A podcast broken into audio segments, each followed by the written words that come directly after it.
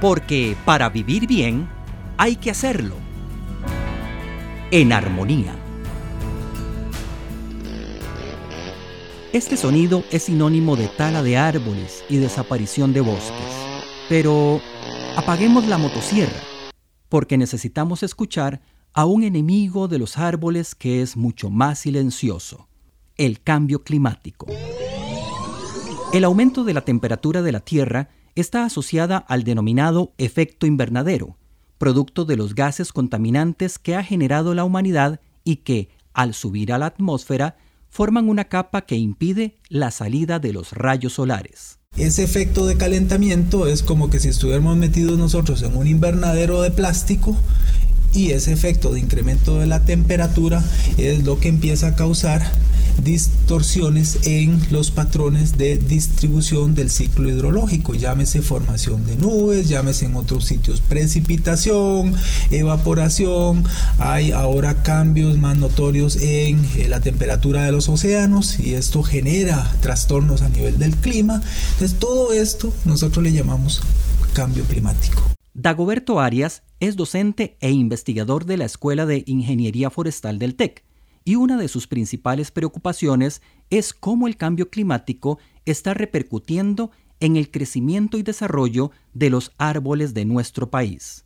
Un verano más prolongado o lluvias excesivas concentradas en ciertas regiones puede ser sobrellevado por la población humana y animal, pero los árboles son materia aparte, porque el agua que circula por su interior es equivalente a la sangre que corre por nuestras venas, de tal manera que una sequía muy prolongada puede llevar a su mortalidad. Nosotros acá en el Tecnológico de Costa Rica estamos enfocados en una línea de investigación muy particular y es evaluando los rasgos que llamamos hidráulicos que van relacionados a cómo es que se mueve el agua en los árboles para tratar de entender cómo las especies presentan diferentes mecanismos con respecto al uso y conducción del agua y qué significa esto que las haga vulnerables a sequías más extremas o a cambios a nivel de temperatura.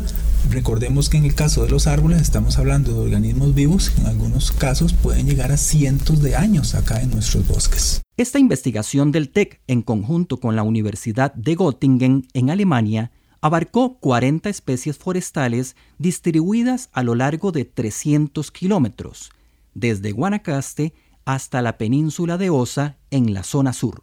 Se estudiaron tanto especies restringidas para uso comercial como las que están siendo utilizadas en cultivos forestales para su aprovechamiento en diversos productos. Entre las más conocidas está el laurel, el cocobolo, el tostado, el nazareno y el botarrama. Juan Carlos Valverde, investigador de la Escuela de Ingeniería Forestal del TEC, nos resume las dos teorías sobre la relación entre el cambio climático y la mortalidad de los árboles. Una de ellas es que por el producto del cambio climático, las especies con maderas más densas, es decir, las maderas más pesadas, tienen mayor posibilidad de sobrevivir a los cambios, a los aumentos de temperatura con respecto a las maderas ligeras, a las maderas de baja densidad. ¿Eso por qué? Porque las maderas de baja densidad, las ligeras, tienen mayores problemas porque requieren mayores cantidades de agua en relación a las otras que son de unas especies de lento crecimiento que se adaptan de manera más paulatina al cambio del clima con respecto a las de rápido crecimiento que requieren consumos energéticos mayores.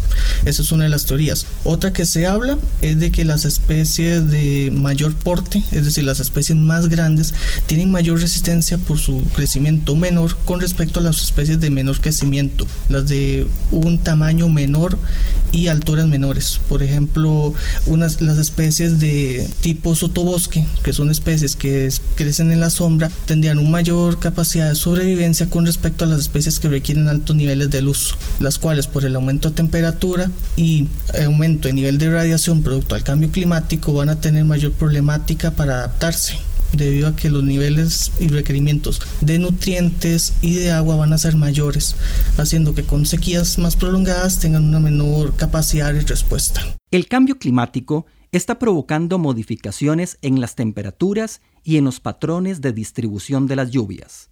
Esto hace que algunos árboles no dispongan del agua suficiente para su sobrevivencia y tengamos como resultado impactos ecológicos muy severos, porque muchas especies animales y vegetales dependen de ciertas especies forestales, de tal manera que, si éstas desaparecen, lo hacen también aquellas. Recordemos que un bosque es un ecosistema interconectado. El hecho de que una especie de árbol manifieste tendencia a desaparecer, a morir, a no tener las condiciones naturales para asegurar su sobrevivencia, de ese árbol hay un grupo de microorganismos, algunos conocidos, otros desconocidos, que van a verse en riesgo también. Significa que el equilibrio natural va a verse afectado. Y esa es una primera consideración de implicaciones ambientales o ecológicas. Pero las implicaciones de la desaparición de una especie forestal o de modificaciones bruscas en sus cualidades no son únicamente a nivel ecológico, sino también en los ámbitos social y económico. Por ejemplo, algunos cultivos agronómicos, como el café, pueden verse afectados negativamente en sus características hidráulicas por el cambio climático. Y ya todos sabemos cuánto peso tiene el cultivo de este grano en la economía del país. Lo mismo puede decirse de árboles de plantación de alto valor para la mueblería y para proyectos constructivos. Sin árboles no hay frutos ni madera. Sin frutos ni madera, no hay comida ni refugio para el resto de las especies vivientes en el planeta, incluyéndonos nosotros. Entonces, para garantizar nuestra subsistencia, necesitamos proteger a todas las demás especies vivientes, incluyendo los árboles. Y para ello debemos buscar maneras de reducir los efectos del cambio climático. Dagoberto Arias nos habla sobre las dos grandes corrientes de acción al respecto. O una desadaptación, y es que todos nosotros y los organismos naturales tienen que adaptarse ahora a estas condiciones de cambio. Nosotros mismos tenemos que adaptarnos a la variabilidad climática y eso es una realidad. Y la otra es mitigación. Mitigación, hablamos mucho más bien de cómo incrementar la cobertura de los bosques, cómo hacer más bosques, cómo establecer más plantaciones, por el mismo mecanismo de poder capturar dióxido de carbono en la biomasa, en los árboles. Y desde el punto de vista de adaptación, bueno, en un futuro muy cercano, pues sabremos en qué regiones del país podemos continuar eh, sostenidamente con ciertos cultivos, ya sea de madera o cultivos agronómicos, y en cuáles regiones la productividad ya no va a ser la misma.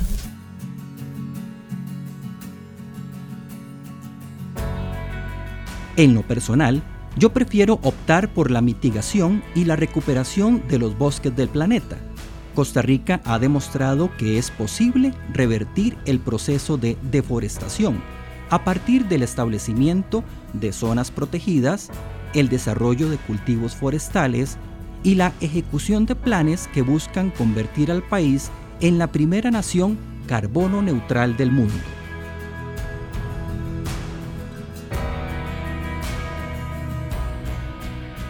En Armonía es una producción del Tecnológico de Costa Rica en colaboración con el Instituto Interamericano de Cooperación para la Agricultura, IICA.